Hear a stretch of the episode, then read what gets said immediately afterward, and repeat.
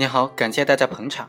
今天我们来谈一谈这一种非常奇怪的现象：行为人呢以为自己是帮别人索债，结果呢实际上受到的欺骗，是帮助其他人实施绑架。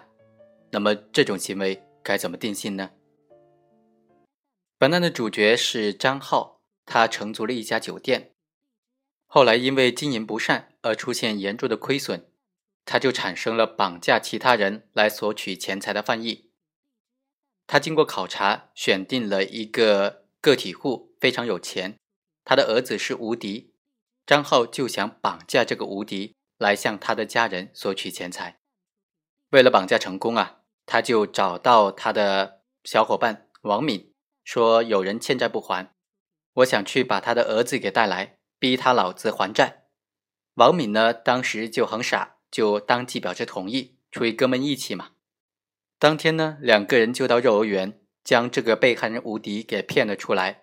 张浩骑着摩托车，载着王敏和吴迪带到一家酒店里面去，用胶带将被害人给绑了起来，关押在室内。然后张浩就打电话给他的外甥女张娟，告诉他说：“我绑了一个小孩回来，你过来帮忙打电话给家人来勒索点财物。”并且跟张娟明确的说了被害人家属的电话号码，以及要勒索的五十万块钱的数额，还有一些手机等等。张娟呢，当时就表示同意，说没有问题，我帮你给被害人家属打电话。于是张娟就真的三次打电话给被害人的家属，提出了勒索五十万块钱和一部手机的条件。到第二天，张浩又改到县城，再次要求张娟说：“你继续给被害人家属打电话。”看他还给不给？当时呢，张娟就说不要了，这种事情违法的，我不干了。后来呢，因为被害人家属报案，结果案发，三人都被抓了。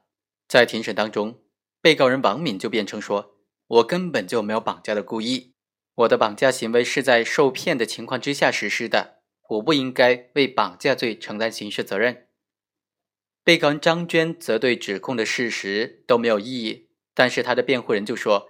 张娟的行为符合犯罪中止的有关规定。对于本案三个被告人行为该怎么定性呢？其实就引出了两个争议的焦点。第一个争议焦点就是基于所债的目的帮助他人实施了绑架行为，那么该怎么定性？第二个争议焦点就是明知其他人实施绑架行为，仍然帮助他实施勒索行为，又该怎么定性呢？对于第一个问题啊，我们认为。基于索债的目的帮助他人实施绑架行为，是构成非法拘禁罪，而不构成绑架罪。根据刑法第二百三十八条的规定呢，为了索取债务非法扣押拘禁他人的，以非法拘禁罪来定罪处罚。所以，构成索债型的非法拘禁罪的构成要件就是：第一，行为人主观上以索取债务为目的；第二，行为人和被拘禁的人或者被拘禁的人的亲属之间。客观上存在合法的债权债务关系。根据最高院关于对为了索取法律不予保护的债务非法拘禁他人的行为该如何定罪问题的解释当中，就规定，行为人为了索取高利贷、赌债等等法律不予保护的债务，非法的扣押拘禁他人的，也应当按照非法拘禁罪来定罪处罚。第三，行为人实施了非法扣押、拘禁等等剥夺他人人身自由的行为。刑法第二百三十九条就规定，以勒索财物为目的绑架他人，以绑架罪来定罪处罚。构成勒索型绑架罪的构成要件就很明显了：行为人主观上是以勒索财物为目的，客观上实施了剥夺他人人身自由的行为。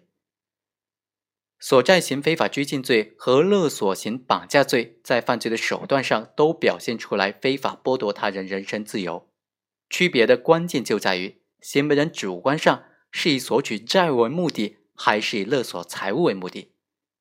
在本案当中，公诉机关就指控三个被告人是共同犯罪，都构成绑架罪。张某是主犯，王敏和张娟都是从犯。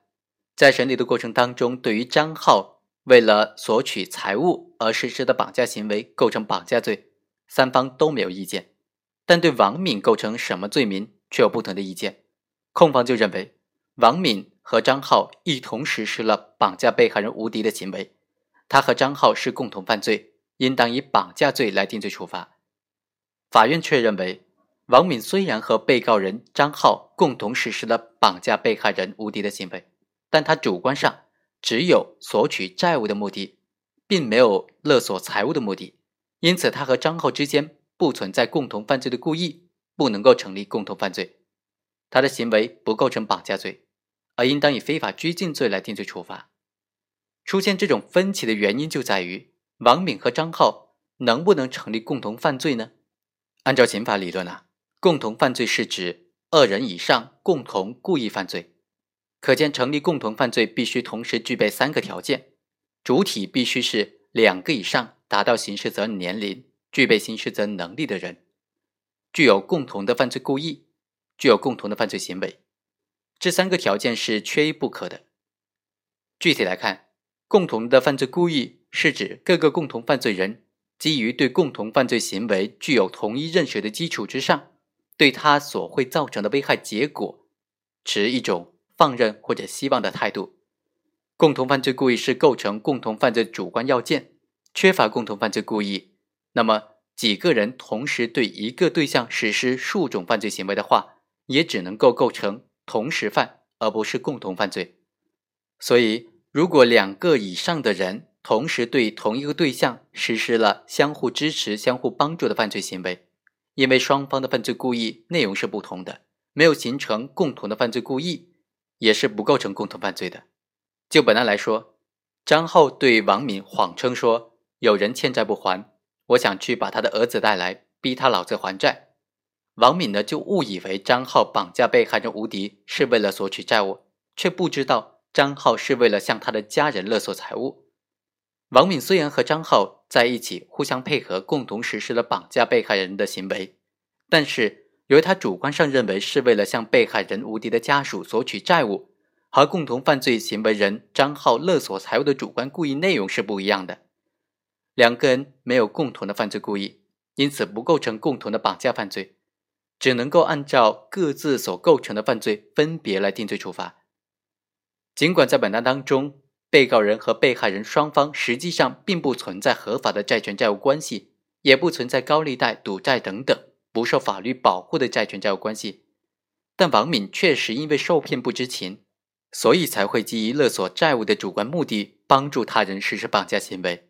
按照刑法的相关规定呢，他的行为符合索债型的。非法拘禁罪的特征。至于另一名被告人张敏，他构不构成绑架罪的犯罪中止呢？我们下一期再来分析这个问题。